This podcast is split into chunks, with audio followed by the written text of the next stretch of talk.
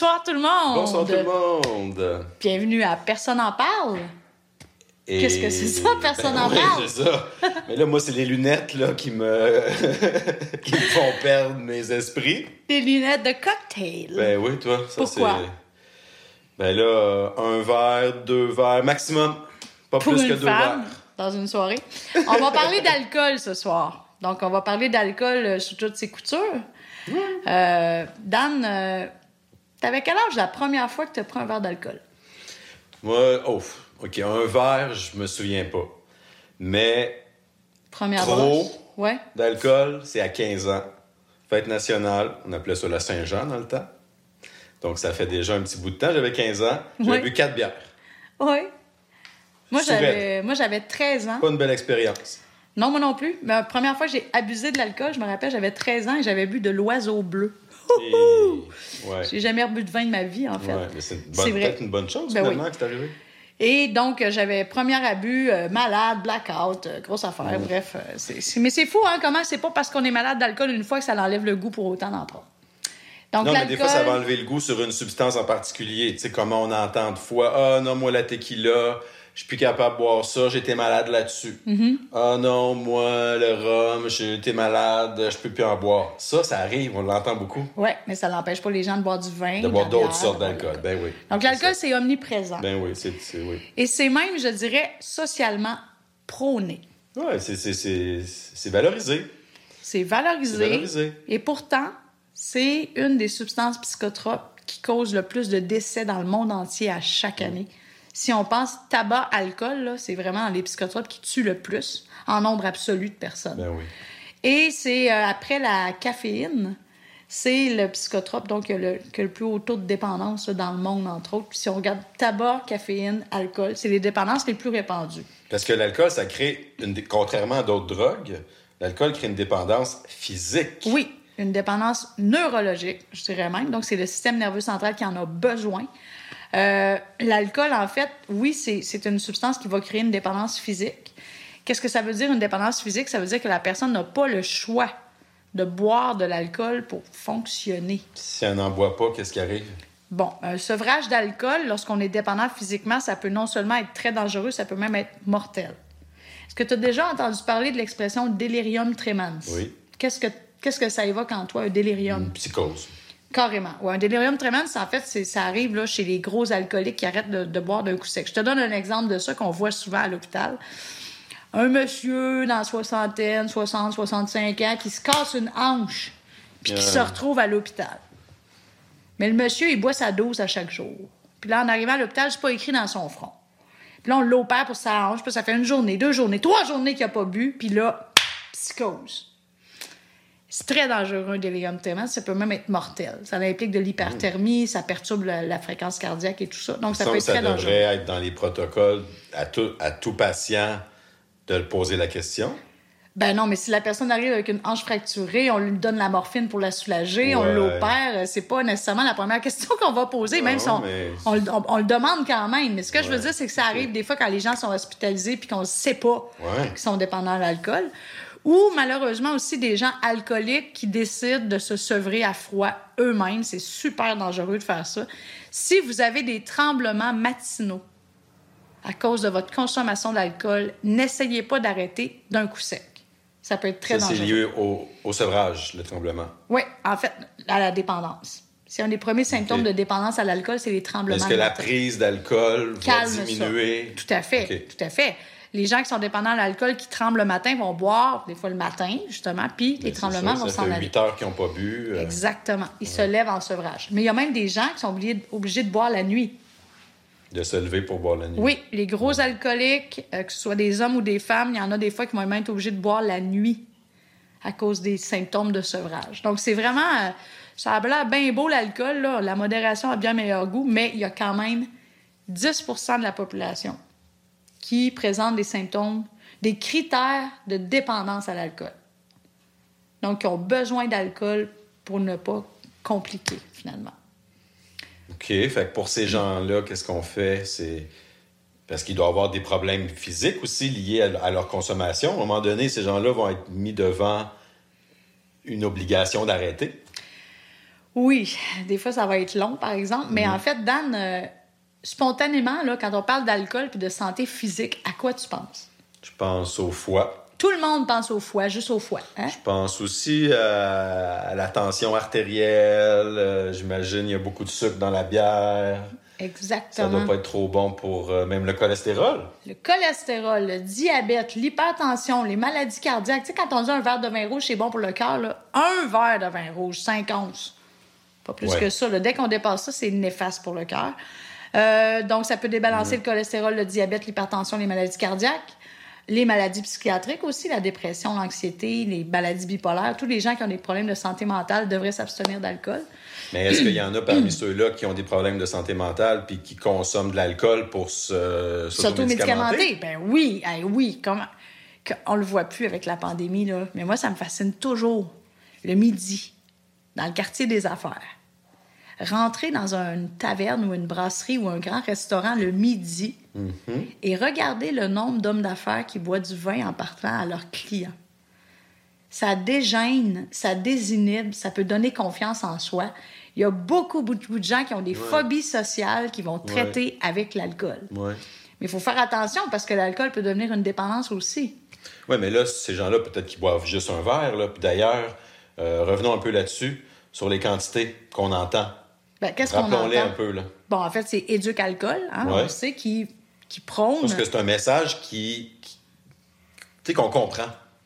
Tu sais, c'est un message assez clair quand même. C'est Oui. un guide. C'est un de guide, même. mais moi, je ferais- faites attention. Il faut faire attention quand on fait des recommandations comme ça parce que le 10% de la population qui a une dépendance à l'alcool, il y a un autre 10% qui ont des problèmes reliés à leur consommation d'alcool. Je te donne un exemple. Mettons que toi, là, tu bois juste trois fois par année. Mais Mm. à chaque fois, tu te ramasses en blackout pour poste de police puis tu sais même pas pourquoi. Ben, tu as un problème avec l'alcool. Même Mm-hmm. Oui. si c'est juste trois fois par année. C'est ça, mais là, ouais, c'est ça. Mais là, Bon, ben, ces gens-là, le 10 plus 10, 20% ne devraient pas consommer d'alcool du tout, du tout. Hein, Les personnes dépendantes ou les personnes qui ont des problèmes devraient s'abstenir d'alcool. Le Ouais. 80% de reste de la population, c'est à eux qu'on fait ces Mais le recommandations. problème, c'est qu'ils peuvent pas s'abstenir, sinon ils tombent malades. Ah non, mais il faut qu'ils se fassent désintoxiquer. C'est ça. se fait, là. Arrêter de boire, ça se fait quand même. Mais ce que je veux dire par là, c'est qu'Éduc Alcool recommande deux verres par jour pour les femmes, pas tous les soirs, pour un maximum de 10 par semaine. Donc, c'est une bouteille et demie de vin. C'est Par pas semaine. ça, par semaine. Ça peut aller vite. Ouais. Et chez les hommes, trois, trois consommations par soir, pas tous les soirs, pour un maximum de 15 par semaine. Deux bouteilles Deux de vin. bouteilles de vin par semaine. C'est beaucoup, déjà quand même. Non, c'est pas tant, mais quand même. Ça dépend Ouais. comment on voit ça, mais Ouais. en période de pandémie, quand on regarde. Mm. l'explosion des ventes de la SAQ, l'augmentation de la consommation quotidienne Mm. par habitant a augmenté. Fait qu'à petite dose, ça peut avoir quand même un effet anti-anxiolytique. Là. Oui, c'est Hein? un effet contre l'anxiété. Euh, Il y en a que ça les aide à dormir, mais faites attention. Alors, remarquez, hein, quand vous vous couchez le soir, vous avez brossé, là, maudit que vous tombez endormi vite. Hein? Ça l'assomme. Hmm. Mais mon Dieu qu'on se lève mal le lendemain. Un lendemain de veille de brosse, là, arc. Pourquoi Hmm. ça fait ça, tu penses? Est-ce qu'on dort quand même quand on est sur la Ah, brosse? ça doit jouer sur le sommeil beaucoup, ouais. Énormément. L'alcool modifie l'archi- l'architecture du sommeil, puis peut même vous empêcher d'aller dans un sommeil profond, comme bien des drogues aussi. là. Le cannabis perturbe aussi l'hygiène du sommeil. Donc, euh, quand vous vous couchez sur la brosse, vous tombez endormi parce que c'est un assommoir, mais le lendemain, vous ne serez pas frais comme une rose, là, parce que vous êtes le lendemain de veille, puis ça a perturbé l'architecture de votre sommeil. Fait que c'est sûr que la modération a bien meilleur goût, c'est sûr. Ouais. C'est facile d'en prendre trop hein, avec l'alcool. Ben, c'est facile parce que c'est c'est prôné quasiment. Je veux dire, c'est. Quand tu prends pas d'alcool, c'est quasiment gênant socialement de le dire. En fait, un phénomène qu'on remarque, là, mettons que toi, tu es dans un banquet, un cocktail. Tu viens au bar pour prendre un verre d'alcool. Est-ce que le serveur ou quelqu'un autour va te demander Mais pourquoi tu bois? Mais non, t'es là pour ça. C'est un bar. Mais si tu viens au comptoir puis tu dis je vais prendre un verre sans alcool, hey, là, tu vas te faire poser des questions. Ouais, c'est de moins en Pourquoi moins tu vrai. bois pas? Ah, moi, je te garantis que Ouais. Quand tu bois pas, les gens te demandent pourquoi. Mais personne ne te demande Ben pourquoi non. tu bois. Personne ne te demande de justifier pourquoi tu C'est bois. ça. Puis bon, l'alcool a des effets dépresseurs. hein. C'est un dépresseur du système nerveux central. C'est un dépresseur à moyen et long terme. Euh, on a juste à penser au mois sans alcool, hein, au mois de février. tous les gens qui font le mois sans alcool ressentent les bienfaits. Au niveau de l'humeur, l'énergie, la mémoire, le poids. Mais ils recommencent au bout de 28 jours. Hmm. Puis hein, on a choisi le mois le plus court de l'année pour faire le mois sans alcool. Ouais. Ça, bon. ça dit à quel point C'est euh, bon. c'est pas si facile de s'arrêter de boire. Mais ça se Mais fait. une personne qui aurait une réelle dépendance peut pas faire ce 28 jours-là chez eux, tout seul. Non.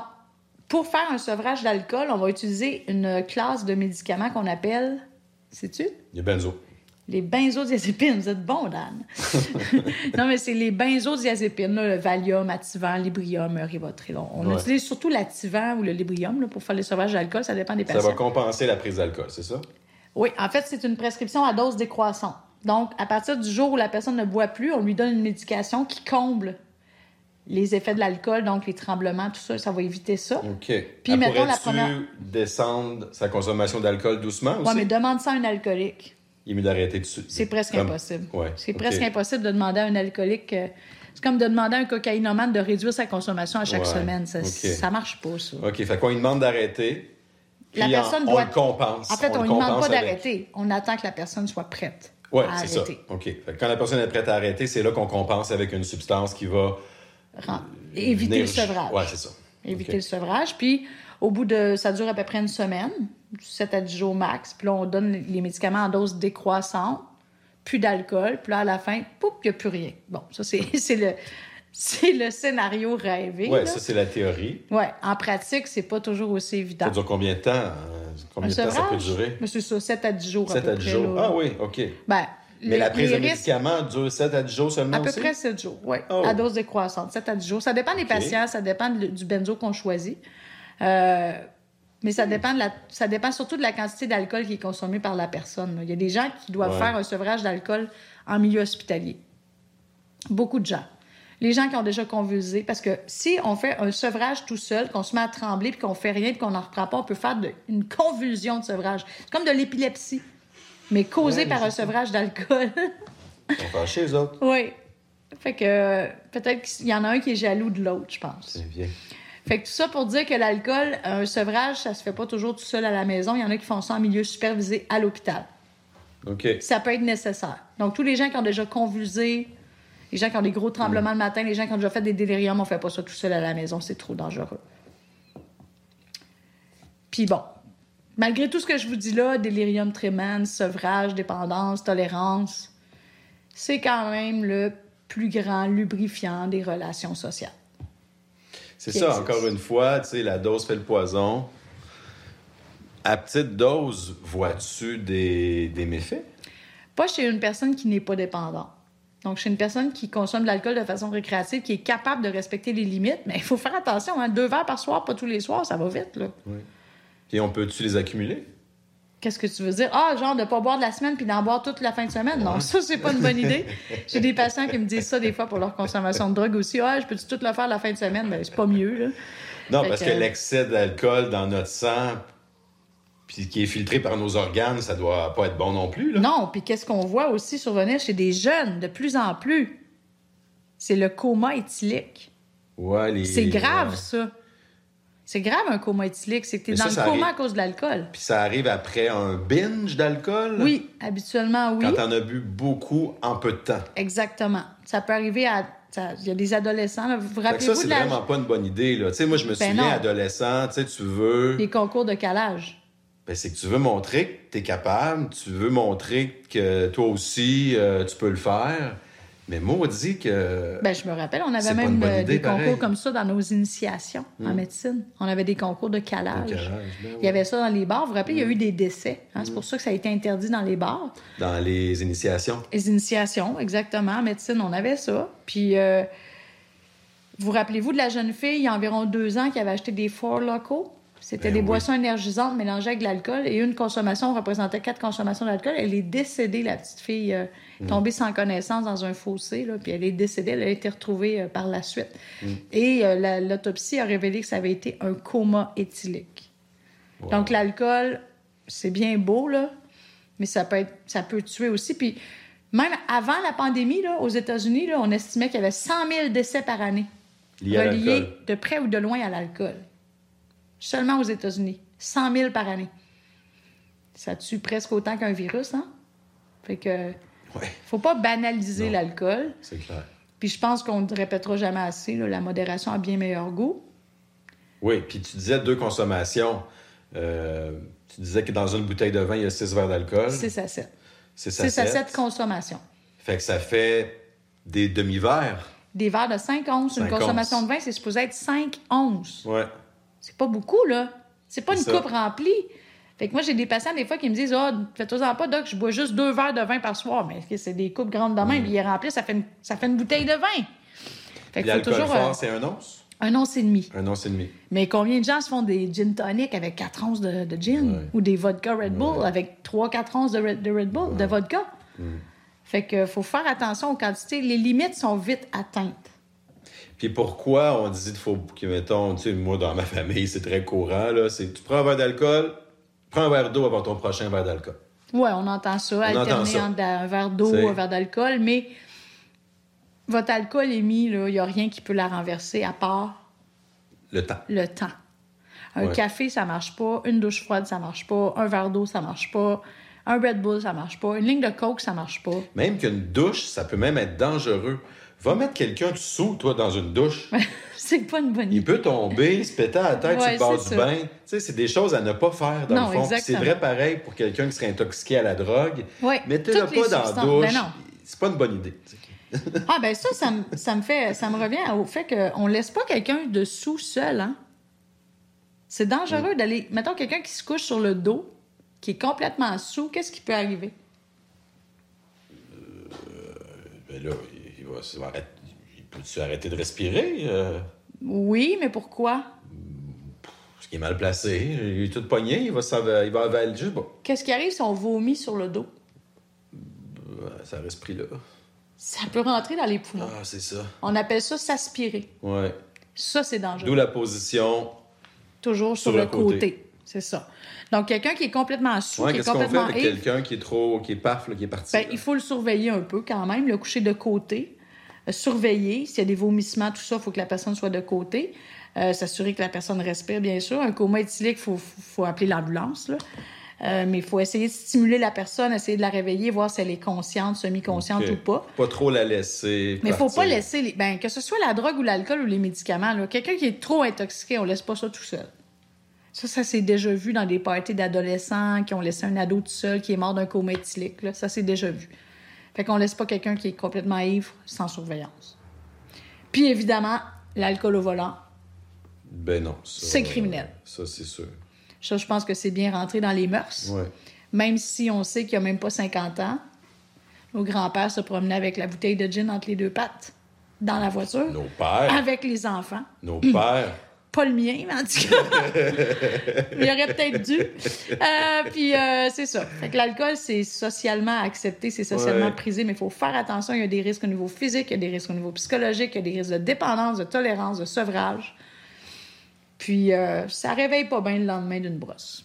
C'est ça que je dirais, mais quand même, c'est un lubrifiant des relations sociales. Ça peut être très agréable. Oui, le but, c'est le plaisir. Tu sais, le but, c'est que ça soit agréable. Que tant que Ben, c'est que ça agréable, reste un plaisir. c'est ça. Fait que pour que ça reste un plaisir, peut-être important de savoir un petit peu qu'est-ce que tu prends. Et je reprendrai en terminant l'expression de mon mentor, le docteur Chiasson. Faites attention au néant postcoïtal. Connaissez ça, le néant postcoïtal? Euh, ça me dit quelque chose. Ça, c'est quand tu te réveilles le matin, puis tu regardes à côté de toi, puis tu reconnais pas la personne à côté de toi. Hum, Un blackout d'alcool, c'est pas le fun quand tu te fais raconter ta bon soirée par les autres. Puis un blackout, là, c'est un trou noir. Ça ne revient jamais. Les bouts que vous avez perdus en état d'intoxication sont perdus à jamais. Fait que là, on peut penser aux agressions sexuelles sous l'effet de l'alcool, on peut penser à plein de conneries que les gens peuvent vous faire faire sous l'effet de l'alcool que vous vous rappelez pas. Ça, Et le néant, le Ben néant oui. postcoïtal, ben, c'est que vous vous réveillez dans un lit avec quelqu'un puis vous vous rappelez pas trop d'avoir ramassé cette personne-là. Vous vous rappelez même pas de son nom. C'est pas toujours chic. Fait que faites attention au néant postcoïtal avec l'alcool. C'est ça. Faites attention aux verres que vous connaissez pas Oui, aussi. Peut-être, faites vos propres verres, oui, toujours. puis sachez qu'est-ce qu'il y a dedans. Oui, puis quand vous êtes. Ben là, il n'y a pas de bar, il n'y a pas de party de ce temps-là, mais je veux dire, ça va revenir. Là, puis euh, un verre d'alcool, on laisse pas ça traîner nulle part. faut toujours l'avoir Ouais, avec soi. garde avec soi. C'est un très Puis, bon euh, conseil, Doc. ne pas accepter non, les verres de- de- de- d'autres personnes. C'est. Ben, je vous dis pas Mm. dans une date à la maison, mais encore là, faut, faut faire attention. Fait que buvez mieux, mais moins. Mieux, mais moins, c'est ça. ça. Tant que ça reste du plaisir. Ouais. Puis euh, tolérer ceux qui boivent pas. Oui. Ben ça oui. aussi. C'est vos conducteurs, c'est vos anges gardiens, c'est C'est les ça. gens qui veillent sur vous. Puis pour les gens qui se demandent s'ils ont un problème d'alcool, on peut le parler là, des alcooliques anonymes. Euh, Les alcooliques anonymes, c'est un regroupement de gens qui partagent entre eux le même problème, c'est-à-dire une dépendance à l'alcool. Ça coûte rien, c'est pas une secte, c'est pas une religion, c'est euh, des réunions entre personnes qui ont le même problème. Donc, si vous vous demandez si vous avez un problème d'alcool, allez faire un meeting AA, vous allez avoir votre réponse tout de suite. Recommandation. Et vous allez être accueillis. Puis vous allez être Tellement c'est ça. Non jugés, parce Ouais. que c'est des gens qui ont le même problème que vous. Mm. Fait que c'est ça que j'avais à passer comme message. Je pense qu'Hervé, il est dans Oui. un coma éthylique, hein? Ouais, ouais. Lui, on va le laisser coucher sur le côté parce qu'on sait pas comment ça va finir. Oui. Alors, Hey, on euh, espère que vous avez apprécié. on vous souhaite une bonne semaine. Bonne semaine. Bye. Petite précision pour nuancer les propos de Doc Morin. Euh, en lien avec la consommation d'alcool chez les personnes ayant des problèmes de santé mentale, ce qu'on voulait plutôt dire, c'est que les personnes devraient totalement s'abstenir d'alcool si leur condition mentale est instable ou non traitée. Mais les personnes qui ont des problèmes de santé mentale peuvent quand même se permettre une consommation d'alcool raisonnable selon les normes de Éduc-Alcool si leur condition mentale est traitée et stable. Voilà pour la précision.